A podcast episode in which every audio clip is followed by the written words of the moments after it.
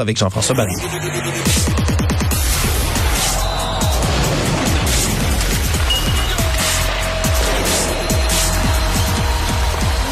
Jean-François Barry, un chroniqueur pas comme les autres. Enfin du hockey de série, Jean-François. Hmm. Ouais, Ouais, on c'est- est content. On Ben mieux oui. que le Canadien soit là, mais on est quand même content. Euh, moi, je suis en train de faire un petit pool avec des amis, avec nos prévisions, et ça commence ce soir, quatre parties ce soir, quatre parties demain, deux dans l'Est ce soir, deux dans l'Ouest. Demain, avec laquelle tu veux qu'on commence? Ben écoute, moi c'est sûr que là quand les Canadiens sont pas là, moi je me tourne des yeux vers le spectacle, puis il y a un match revanche hein, surtout, euh, je pense qui est assez important. Oilers Kings avec le flamboyant Connor McDavid, ça j'ai hâte de voir ça Jean-François. Ouais, tu dis euh, série revanche parce que l'année dernière ils se sont affrontés. Euh, ça s'est rendu en 7, donc en 7, pardon, entre les Oilers et les Kings. Est-ce que tu es toujours là, euh, Alexandre? Oui oui oui, je t'entends bon. très très bien. Parce que l'image, l'image a gelé. Alors je me suis dit peut-être que moi aussi j'ai été débranché comme Jean-Nicolas. Je voulais juste être sûr que je parlais pas dans le vide. Ouais, je suis là bien. Continue, continue. On va faire de la, de la radio sans, sans image pour aujourd'hui. Euh, donc, ce que je disais, c'est que c'est un- une revanche. Ça s'était rendu à la limite l'année passée et c'est probablement le pire cauchemar des Oilers d'Edmonton d'affronter les Kings de Los Angeles. Parce qu'on le sait, les Oilers, c'est vers l'attaque. Tout est dirigé vers l'attaque. Un, avantage numérique euh, euh, qui est fait flèche de tout bois. Deux joueurs extraordinaires. Puis là, on parle juste de McDavid et Drysaitel, mais il y a aussi Nugent Hop- Hopkins qui a réussi à atteindre les 100 points cette année. Donc, c'est une machine offensive. Fait qu'eux autres, la seule affaire qu'ils veulent pas affronter, c'est une machine défensive qui vont aller contre, complètement à l'encontre de leur système de jeu. Là. Ils, vont, ils vont jouer une trappe, ils vont juste essayer de les frustrer et de les bloquer. Et c'est exactement ce qu'ils vont affronter avec les Kings. Centre numéro un, Enze Kopitar, qui a été souvent élu meilleur euh, centre, meilleur attaquant en fait euh, défensif de la Ligue nationale de hockey. Et en plus de ça, tu ajoutes Philippe Dano, Ben oui. qui est un autre excellent attaquant euh, défensif. Donc, ça va être très difficile euh, pour les Oilers. Mais je pense quand même que les Oilers vont aller chercher cette euh, série-là. Cette année, là, ils ont, euh, ils ont amélioré leur défensive, ils ont amélioré la, position devant le filet. Alors, je pense que les Oilers vont se débarrasser des Kings euh, en 6 ou en 7. Je sais pas où toi tu te situes, mais moi, j'irais pour les Oilers en 6 ou en 7. Ouais, moi j'ai l'impression aussi que ça va aller. Le Oilers fin de série, puis peut-être justement un but dramatique, parce qu'en plus, Connor McDavid a le flair pour les justement les, les, les buts dramatiques, puis les trucs de les buts de dernière minute. Il y en avait marqué un, je pense, contre les Flames en prolongation, de quoi de fou là. C'est vraiment, euh, vraiment, il y a le sens du spectacle. Mais, puis moi, je suis là pour mais le spectacle. la, la prolongation euh, si, en série, c'est pas du 3 contre 3. Là, fait Ouais. qu'il va avoir beaucoup moins d'espace sur la patinoire. Puis moi, ce que ce qui me fait toujours peur quand, pour les joueurs de talent comme ça, c'est que dans les séries, parfois, les, les arbitres ont mal dans le bras. C'est Ouais. plus difficile de le lever. Fait que c'est sûr que s'il y a moins d'avantages numériques, les Oilers, là, c'est c'est un, un but sur deux qui se compte en avantage numérique. là.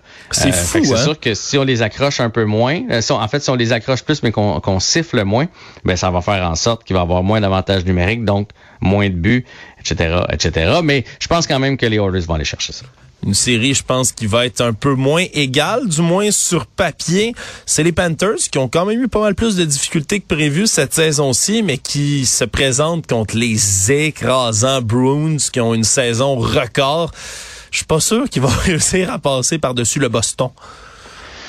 Que je vois pas euh, de quelle façon les Panthers, même si c'est une des équipes qui a eu du succès en, saison, tu sais ça, contre les Bruins, ils ont quand même deux victoires en, en quatre parties contre les Bruins. Je pense que les Bruins sont juste trop forts cette année. Il peut arriver à peu près n'importe quoi à n'importe qui. Ils ont des, ils ont des renforts, ils ont des munitions. D'ailleurs, ce sera le cas. Probablement que ce soir, Bergeron et euh, Ulmark, leur gardien numéro un, seront pas en uniforme. Il y a un virus là, qui se promène dans le vestiaire. Mais tu sais, il y a de la profondeur à Boston. On est capable de remplacer Berger- Bergeron pour un match ou deux. Et euh, Jacob Swayman est excellent aussi comme deuxième gardien. Fait que tu c'est pas un stress pour eux autres. Ils ont tellement de profondeur.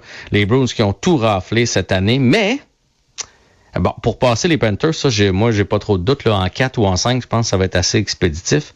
Mais tu sais qu'il y a une espèce de, de guigne, il y a une espèce de, de malédiction lorsque tu termines au premier rang de la Ligue nationale au grand complet. C'est vrai, hein? Ils se font presque, ceux qui terminent là, avec le, le trophée du président finissent presque toujours par perdre à la première ou deuxième ronde de série. hein. C'est vrai que c'est arrivé souvent dans les dernières années quand même. Écoute, les Bruins, dans les sept dernières années, dans les dix dernières années, ils ont terminé trois fois euh, champions de, toute la Ligue nationale de hockey il y a sept années. En 2014, se sont inclinés contre le, Canadien de Montréal au deuxième tour et en 2022, se sont éliminés inclinés contre le Lightning de Tampa Bay. Fait que c'est pas parce que tu termines premier que tu vas te rendre absolument loin en série. Dans les 20 dernières années, trois fois seulement l'équipe championne, l'équipe qui a eu le trophée du président, a aussi gagné la Coupe Stanley. Deux fois les Red Wings et une fois les Blackhawks. Les 17 autres fois, les équipes, malheureusement, ont mordu la poussière en série. Fait que oui, les Bruins sont dangereux. Euh, les Bruins se sont pas reposés à la fin de l'année, couraient après le record, ont pas eu de période sombre, ont pas eu de léthargie, ont pas eu d'adversité énormément pendant la saison. Euh, est-ce qu'il va en avoir de l'adversité en série? Est-ce qu'on va tomber en panne sèche? Tu sais, la panne sèche au mauvais moment. Euh, ils vont pogner des bonnes équipes, là, c'est sûr, sur leur parcours. il y a d'excellentes équipes dans l'Est, que ce soit euh, Toronto, que ce soit Tampa Bay, euh, les Rangers de l'autre côté, les Hurricanes. est-ce qu'on a ce qu'il faut? Est-ce qu'on est assez reposé pour se rendre jusqu'au bout et gagner la Coupe Stanley? C'est à voir. Mais contre les Panthers, je pense qu'un 4 ou un 5, c'est assez facile. Ouais. Là, ça me fait rire parce que tu as dit ils vont peut-être croiser d'autres bonnes équipes sur leur route, les Maple Leafs. Moi, tu sais, hein, Jean-François, plus que tout, je me fous honnêtement en bout de ligne de l'équipe qui gagne. Je suis un peu sadique tout ce que je veux, c'est que les Maple Leafs perdent au premier tour encore. On dirait cette saga-là, plus ça avance, plus les années passent, plus je la trouve drôle. je suis peut-être un peu sadique, je m'excuse pour tous les fans des Maple Leafs qui peuvent nous écouter. Mais bon, Il n'y en a pas beaucoup, fait que c'est moins grave. ouais, ça, ce sera un autre dossier à discuter parce que eux jouent pas ce soir. Par contre, dans l'Est, deux autres grosses équipes qui s'affrontent. Les Hurricanes de la Caroline contre les Islanders. On dirait que je vois pas encore une fois comment les Hurricanes pourraient perdre, mais on dirait, je me dis, s'ils pouvaient perdre contre une équipe, on dirait que, c'est un bon candidat, les Highlanders. Moi, je pense que les Islanders vont leur donner du fil, du fil à retordre. Euh, les, les, Hurricanes vont l'emporter, mais les Islanders vont fermer le jeu. On sait qu'ils jouent un système très compact, ils sont gros physiquement, ils vont les brasser.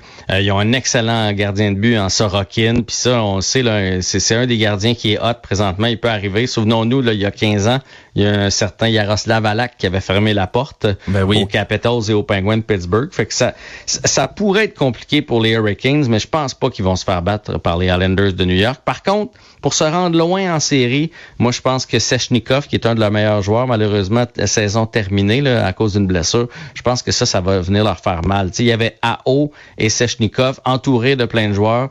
Là, ils se retrouvent seulement avec AO. Et euh, Kotkaniemi a été comme monté sur le deuxième trio à cause de cette perte-là. Je pense qu'en bout de ligne, ça va leur faire mal, mais pas pour la première ronde. ne devrait pas avoir à s'inquiéter. Puis pour le quatrième match dans l'Ouest, lui aussi, je pense que ça va être quelque chose à regarder. Les Stars de Dallas contre le Wild du Minnesota. Ici, là, il y a une très, très longue séquence, là, celle des Penguins de Pittsburgh en série, leur présence qui s'est, elle, terminée. Mais il y en a une qui se poursuit. C'est celle de Marc-André Fleury qui participe. Je je sais plus, on est rendu à combien de séries de suite pour Marc-André Fleury euh, auquel il participe, mais c'est comme super impressionnant. Puis ben, Ça doit être 17. Si les Pingouins étaient à 16, puis Fleury était là au début des, succès des Pingouins, donc si tu en ajoutes une autre, euh, j'imagine que Fleury était à 17. Mais c'est complètement fou comme série active, ça, de 17 séries de suite. Puis on le sait, le Marc-André Fleury vieillit, non? On sait pas trop combien d'années lui reste, mais on dirait que de le voir, puis surtout en série, lui aussi, il devient une espèce de, monstre du Loch Ness. J'ai hâte de voir ce qu'il va oh, faire contre les oh, Stars. Ah là, là, là, là, je t'arrête, là. Ah là, je t'arrête, Alexandre. En ben, série, il est pas très bon, Marc-André ah, Fleury. En, quelle, année Marc-André Fleury a été très bon en série? Ah non, ah non Calvaire, t'as raison, il s'effondre en série. Hein. T'as-tu sacré? Calvaire, c'est pas un sac. pas un sac. Je vais appeler la CRTC tout de suite après l'émission pour voir. Parce que, souviens-toi, je dis pas qu'il est pas bon en série, mais il a jamais été, il s'est jamais dressé, là, tu sais, comme un Patrick Roy en 86 ou en 93 pour aller chercher la coupe à son équipe. Souviens-toi de Fleury avec Vegas il y a deux ans, là. Ah, euh, si c'est pas de Fleury, euh, euh, si c'est pas du cadeau qu'il fait derrière le but quand je me souviens pas du Anderson, qui, mais Josh Anderson. Bon, oh. Fleury a pas été bon dans cette série-là. Euh, on parlait de Halak tantôt. Là. Halak l'avait mangé dans la série canadien Pingouin. deux des trois coupes Stanley des Pingouins de Pittsburgh, malheureusement, Fleury les a gagnés au bout du banc. La première, il était dans le filet. Les autres, ça a été Murray qui était là. Fait ah, t'as raison. Fleury a pas une historique si extraordinaire, honnêtement, en Fleury. Et je pense, c'est quoi, que le coach du Wild du Minnesota le sait parce que ce soir, c'est le premier match. Et où est-ce qu'il va être, Fleury, pour le Sur premier le match? banc, c'est Gustafsson qui, qui va être dans les buts. C'est en plein ça. C'est Philippe Gustafsson qui va être devant le filet, qui a une fiche de 22, 9 et 7 en saison, 2,10 et 931 pourcentage d'arrêt. C'est Ouais. dur de le tasser de là. Si on compare avec Fleury qui a 24, 16 et 4, donc 7 défaites de plus, 2,85 au lieu de 2,10 comme moyenne et 908 de pourcentage d'arrêt. Donc on y va avec le kid. Peut-être qu'on va voir Fleury euh, tôt ou tard dans cette série-là.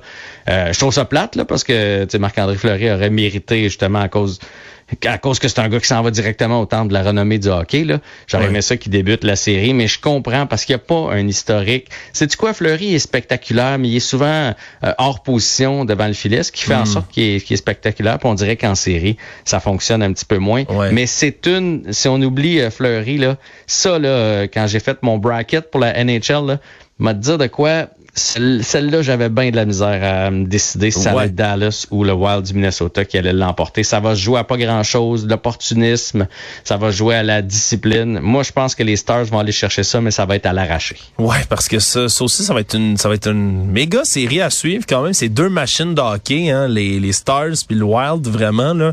Je trouve que c'est, c'est beau à voir aussi les Stars là, comment ils jouent là, depuis le, depuis le début de la saison. là. Ils ont eu comme une passe, ils ont perdu contre le Lightning en finale. Puis comme revenus par la suite. Euh, euh, je- honnêtement, je trouve que c'est une belle histoire quand même là, euh, de voir qu'ils n'ont pas perdu leur momentum. Au moins, c'était juste temporaire puis qu'ils reviennent. Donc ça aussi, ça va être une belle, une belle série à suivre. Je t'avoue que on dirait j'ai le goût de dire le Wild, mais je suis vraiment pas certain sur cette euh, prédiction-là. Jean-François, je change Oui. de, de registre complètement. Je sors du hockey pour passer au football parce que là, je remplace notre collègue Mario qui est en vacances. Mais ça, c'est peut-être une nouvelle qui va lui faire plaisir parce que les Eagles de la Philadelphie, son équipe fétiche, ont signé un gros contrat. Ben, c'est le quart arrière Jalen Hurts qui a amené son équipe au Super Bowl cette année. Malheureusement pour lui, il ne l'a pas remporté. C'est un gars qui, mé- qui mérite euh, des éloges. Est-ce qu'il mérite autant d'argent? Je ne sais pas parce que moi, je trouve que ça, ça commence à être indécent dans la NFL. là. Je vais vous donner le montant euh, tantôt. Ben, 255 millions pour 5 ans. C'est complètement fou. 51 millions par saison. Et ce qui est hot dans son cas, c'est qu'il y en a 179 de garantie parce qu'on sait que dans la NFL, c'est pas comme euh, c'est pas comme au hockey. Après deux ans, on est tanné de toi, on, on t'envoie, puis on n'a pas besoin de te racheter ou quelque chose comme ça. Tu fais juste déchirer le contrat. Euh, donc, euh, dans la NFL, on, essaie d'avoir un certain montant qui est garanti. Dans son cas, à lui, c'est 179. Ça fait de lui le quart le mieux payé par saison. C'est pas le plus gros contrat parce que, par exemple, Pat Mahomes a 450 millions mais sur 10 ans. Donc, moyenne de 45 par année. Lui, c'est 51 par année. Hey, 51. Alex, C'est- ça, là, il y a des commandites en plus, ce gars-là. Il y a toutes sortes d'affaires. Là. Bon, oui, c'est pas juste indécent. ça, son argent. Hein? C'est pas juste ça. Il va faire des petites pubs de Old Spice ou je sais pas quoi après ça. Puis il va, se- il va se ramasser. Puis Ouais, il va se ramasser d'autres millions. Ah, écoute, regardez, c'est c'est un grand talent. Puis euh, il a amené une équipe au Super Bowl. Mais écoute, moi, je, je, je, je le félicite, on le salue avec tout son argent. Puis en espérant que les Eagles vont être capables d'être aussi dominants aussi pour la saison qui est à venir. Parce que c'est pas nécessairement chose faite là, dans la NFL. Il y a toujours euh, l'entre-saison. Des fois, ça fait mal à certaines équipes. Ils ont de la profondeur. Oui, Ouais. ben absolument. Écoute, Jean-François, cette semaine, on va revenir absolument sur d'autres dossiers du Canadien de Montréal. Parce que je t'avoue, moi, chaque jour qui passe sans que Cole Caulfield ait signé un contrat avec Montréal, ça m'empêche de dormir puis ça me stresse. Fait que j'ai hâte qu'on en, Et on en reparle pourquoi. C'est où, que- c'est où que ça cloche? Qu'est-ce qui. Moi, j'étais sûr quand ils- on en reparle demain, mais quand ils l'ont. euh, quand ils ont dit, OK, tu peux aller te faire opérer, inquiète-toi pas, là. J'étais sûr que d'ici deux, deux semaines après, on allait avoir un contrat, puis il y a toujours rien. Je viens d'acheter mon jersey, moi, Jean-François. Je peux, je peux pas, je peux pas vivre, euh, je peux pas vivre si, si Cole Caulfield se fait pas signer, là, je vais être pas mal triste, pas mal déçu, certain. Il va y avoir un chandail qui va se vendre à rabais sur Kijiji, ça, je peux te le promettre. Hey, Jean-François, toujours un plaisir. On se À reparle demain. demain, là. Bye. Et merci à vous, chers auditeurs, auditrices, qui avez été avec nous tout au long de l'émission. Je resterai avec vous, 15h30, même poste, tous les jours jusqu'à vendredi et jusqu'au retour de Mario lundi prochain. Merci pour tout et à demain.